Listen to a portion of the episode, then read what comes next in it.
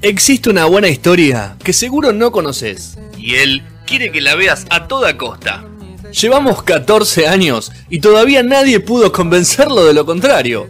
Llegó el momento de Rodrigo Molina, el recomendador serial de No Sonoras.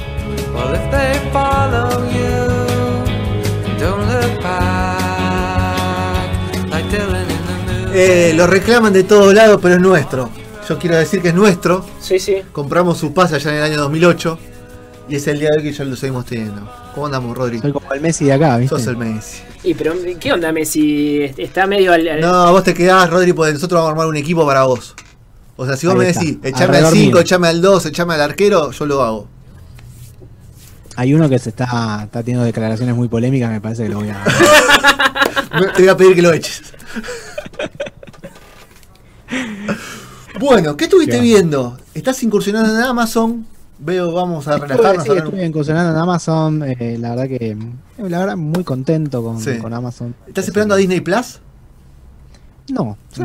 Va, no, a mí por lo general no, no me atrae mucho ese catálogo. Sí. A priori, ¿no? Capaz que. después más 17 de adelante- noviembre, ¿no? Creo que sí. 17 de noviembre, sí, ayer cometieron el error, entre comillas, de. Buena de hacer estrategia. un ¿eh? Así, sí, hacer un tweet así, como que. No, como que era algo secreto, es una cosa más rara. eh, menos creíble, me parece. Pero bueno, le salió, la estrategia le salió. Eh, sí, pero en lo particular a mí mucho no me atrae precisamente el- lo, lo que ofrece hoy Disney Plus. Quizás más adelante, sí, pero me parece que prefiero algo con más variedad. Muy bien. Bueno, ¿de qué vamos a hablar, Rodri?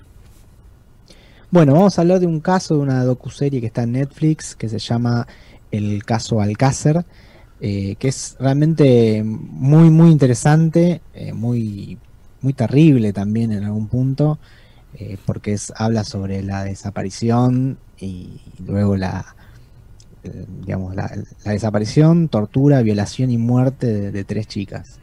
Esto fue en el año 92 en Alcácer, que es una zona de un pueblito de Valencia, en España. Pero lo que lo hace súper interesante al caso, más allá de, lo criminal en sí, es, es todo lo que se formó alrededor. Digamos, lo que pasaría con cualquier caso que tiene trascendencia en el mundo, quizás en este momento, pero para esa época podríamos decir que era algo bastante nuevo, bastante, bastante nuevo. Entonces, eh, así visto en perspectiva, casi podríamos decir 30 años después, es, es muy loco cómo estaba el germen de cosas que hoy las vemos como más naturales de algún punto.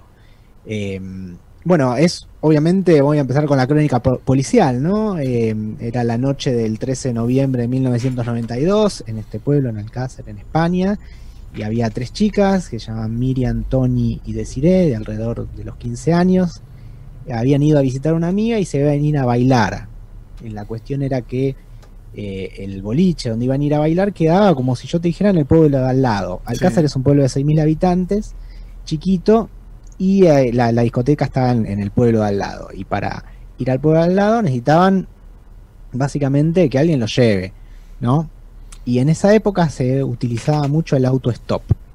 O sea, si vos El querías ir a algún lado, claro, hacían dedo y bueno, vos te subías y te llevaban cosas de pueblo, de algún punto y de, de la época que estaban bien vistas o eran costumbre, ¿no?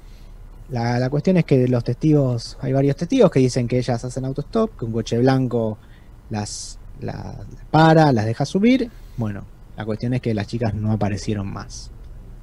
Eh, obviamente empezó la búsqueda desesperada de las tres familias, las denuncias de- por desaparición y bueno, así, sin, sin rastro prácticamente, con algunos testigos que se decían, si de- se decían, empezó como una especie de búsqueda mediática y, por toda España, ¿no? A través de todo el país, donde el padre de una de ellas, eh, eh, Fernando García, se- podríamos decir que se pone a cuesta, se pone al hombro toda esta cuestión de enfrentar a las cámaras, de dejar que el caso no muera, por decirlo de una forma. Empezar eh, a visitar a los medios, empezar a ir a las, a, bueno, a toda entrevista que se le presentara para que, bueno, obviamente tenés un hijo desaparecido, lo que querés es que aparezca de alguna forma. Tal cual. Y bueno, obviamente esto hizo que eh, los medios obviamente le presten mucha, mucha atención. Y además de por sí era, era algo muy, muy loco. Podríamos decir, podemos sembrar una especie de paralelismo aquí en Argentina como lo que sucedió con el caso María Soledad, ¿no? Eh, digamos, para la época, María Soledad fue en el año 90, esto fue en el año 92, pero digamos tuvo una repercusión así gigante en España, sobre todo porque este hombre no dejó nunca que, digamos, quede en el olvido. La cuestión es que pasaron un montón de días, precisamente 75 días, o sea, ya había cambiado el año, y en enero, el 27 de enero de 1993, en un paraje que se llama La Romana, unos 25 kilómetros de la ciudad de, Alcácer más o menos, eh, encuentran un cuerpo. En realidad encuentran una mano con un reloj saliendo de la tierra prácticamente, una, mano ya prácticamente esquelética. Y bueno, ahí empiezan a, remover y bueno, encuentran los cuerpos de las tres chicas. Eh, obviamente tremendo, ¿no? Terrible todo. Y bueno, ahí empiezan obviamente las conjeturas, eh, la actuación de la policía, las pistas.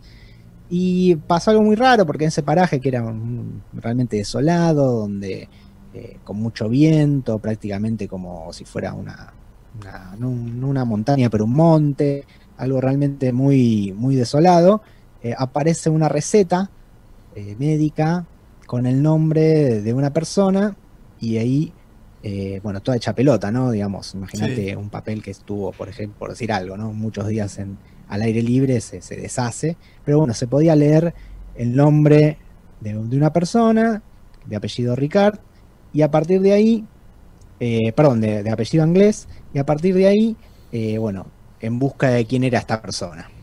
Llega la policía, llega a la casa, eh, se dan cuenta de que la persona que estaban buscando en realidad estaba ahí, pero el que el seguro, pero el posible acusado de todo esto era realmente el hermano que se hacía pasar por él y se escapa. Un tal Antonio Anglés se escapa y no lo logran agarrar. Pero sí agarran a una especie de compañero con pinche que tenía él que se llama Miguel Ricard, que obviamente la policía lo, lo mete preso y a partir de ahí empiezan, digamos, las conjeturas, las confesiones y, todo el caso más judicial, por decirlo de una forma. Em, este Miguel Ricard aparentemente confiesa que, bueno, las chicas fueron, como dije en un principio, raptadas, violadas y asesinadas, de un tiro en la cabeza cada una. Bueno, obviamente, eh, a partir de la detención de este hombre, eh, empieza a correr una especie de juicio mediático. Sí, el linchamiento público sin redes sociales, ¿no? En esa época, así que... Em, claro, sin redes sociales, un linchamiento, en realidad no, no un linchamiento, sino algún pedido de justicia. Mm. Eh, se le ponía el micrófono, por decirlo de una forma, a cualquiera en la boca y sobre todo a los familiares involucrados, amigos, y obviamente imagínate qué podían pensar, ¿no? O mejor dicho, expresar en ese momento a todas las familias y amigos dolidos. Enseguida empezó el rumor, mejor dicho, el rumor no, el fantasma, por decirlo de una forma, de la pena de muerte, la exigencia de, penas más severas, obviamente.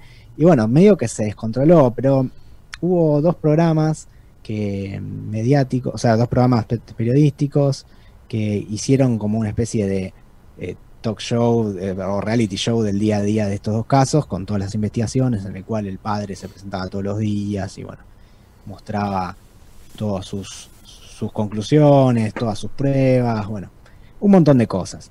Realmente es muy interesante todo, ¿no? Porque como los medios, el rol de los medios de comunicación como es clave para, para ciertas cosas, ¿viste? La condena social, cómo está el juicio real que tiene pruebas, o mejor dicho, pruebas, abogados, un sumario, y cómo está el juicio mediático, que es, bueno, yo hablo, digo algo, y si lo digo mejor que el otro, le gané, entonces ya puedo hacer que la gente esté de mi lado, piense lo mismo que yo. Es, un, ¿por, muy, qué, ¿por qué habrán tomado? ¿no? El caso Netflix fue un caso, a ver, yo no lo recuerdo, pero en España es un caso emblemático, por lo que nos decís, Rodri. Sí, sí, en España es un caso emblemático em, que obviamente dominó las pantallas durante ese año.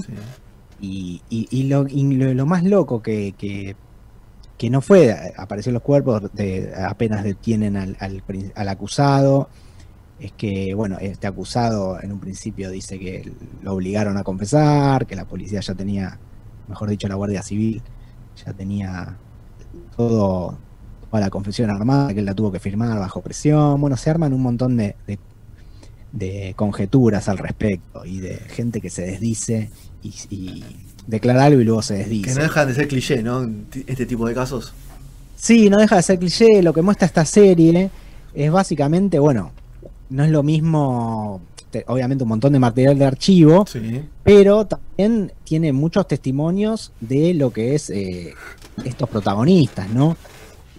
El padre de, la chica Fernando García, el que se hizo cargo, el padre de Miriam, que se hizo cargo de, la investigación, o mejor dicho, de, la investigación más mediática y, también de, digamos, de que fue como la cara de, algún, de alguna forma de, la lucha de los padres. Y luego también eh, la de los forenses que participaron, los periodistas que se prestaron a cuestiones que iban más allá del morbo, que era ya una pornografía del, del, hecho o del dolor en sí mismo, algo bastante complejo que lo van a poder ver en estas en estos cinco capítulos. Cinco capítulos. De, una horita, ¿no? Son siempre 45 minutos, 50. Sí, exactamente, sí, muy, muy interesante. Hay un montón que están buenísimas. ¿eh? Netflix creo que encontró ahí un nicho que le está quedando muchísimo mejor. Mirá, nosotros somos fanas de HBO, pero me parece que le queda muchísimo mejor este nicho a, Netflix. Sí, yo no sé si ahí hay una curaduría realmente o simplemente compran el contenido. pero están muy bien tratados porque son formas diferentes de contar. Eh, Tal cual, no es la primera vez que hablamos de, una docuserie en Netflix que nos, nos, deja pensando, por lo menos. Yo estoy viendo una de Malcolm X eh, que no, es, no me cuenta eh, qué pasó con Malcolm X, sino que es un, un, afroamericano del Islam también que, que, que, le disparó qué pasó con Malcolm X, por qué lo mataron, quién lo mató. Y él, él encara toda una investigación en la actualidad y va a buscar las fuentes así que están vivas. Y a partir de ahí va, cada, cada capítulo va desgranando la relación de Malcolm X con diferentes actores de la sociedad. Y es, es una docuserie también de Claro. O sea, no es una no es que me cuenta que un documental de Malcolm X me pone los discursos y va, sino que es otra forma de contar la historia. Otra forma de contar la historia. Sí, sí, realmente a mí el documental es increíble como ha, en, todos sus, en todos sus géneros, digamos, ¿no? Eh, como ha se ha desarrollado en los últimos tiempos. Creo que es el que mayores eh, innovaciones tiene, ¿no? En, todo sentido. Eh, entre los realizadores, pasó de ser un, género aburrido a, o considerado por el gran público como aburrido a, ser realmente entretenido, mega informativo y, que sirve como archivo de la memoria de mucha gente en este caso, ¿no? Eh, me parece, me parece muy, muy importante el rol de los documentales. Y sobre todo en este formato serie, porque antes, qué sé había un documental, eh, duraba, no sé, 45 minutos, pum, y es como que no daba para mucho más.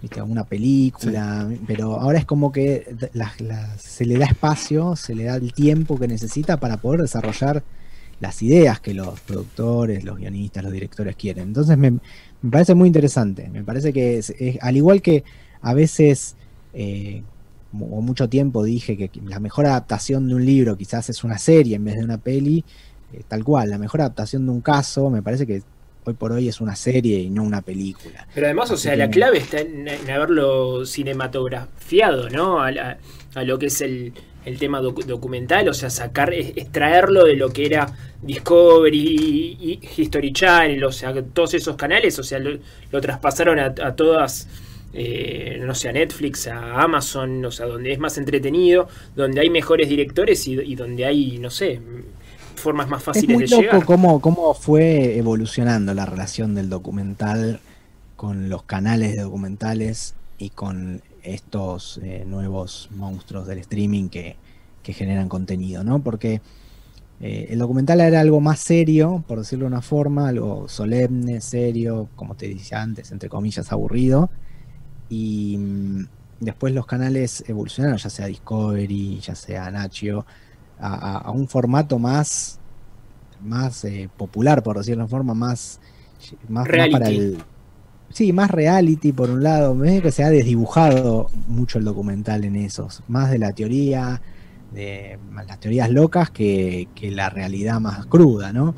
Y, en estos casos, en el caso de caso Alcácer, o como vimos eh, en otros en otros episodios de mi columna, como el caso de Jeffrey el de la Madeleine, la de Madeleine, cómo, cómo digamos, el periodismo de investigación tomó este tipo de producciones para, para manifestarse o para desarrollar sus historias y no tanto de la mano de lo que serían los productores naturales de documentales que eran en su momento los canales de, de material documental, básicamente, ya sea Nacho, Discovery, bueno, hay, hay, varios, ¿no?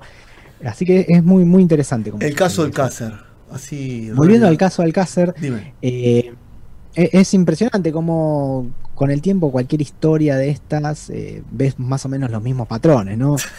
Errores en la investigación. Linchamiento mediático, confesiones presionadas por la policía, abogados que van y vienen.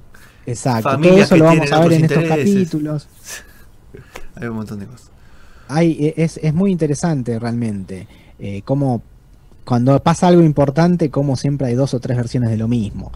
Y, encima después hay un condimento más que se va a ver en el, en el, documental, al final del documental es que eh, como el padre, este, el padre de Miriam, Fernando García, se toma una persona así con poder, podríamos decir, eh, político sobre la gente, empieza a ser como un influencer de la época, empieza a juntar firmas para extender las condenas de violadores, que uno dice, bueno, hasta ahí que bien, todo, y después hace una fundación pero la fundación, algo muy turbio con el manejo de la plata, entonces se vuelve como también una persona no grata, eh, y, llegamos al punto de, que está la, digamos, la teoría oficial de lo que sucedió, que obviamente el juicio eh, dio a un culpable y, digamos, dio pruebas de cómo había sido todo, y después la, como que eh, este padre con un investigador, que, periodista que tenía privado, llegan a otras a otra hipótesis donde podríamos enlazar algo más turbio todavía, que es una cuestión de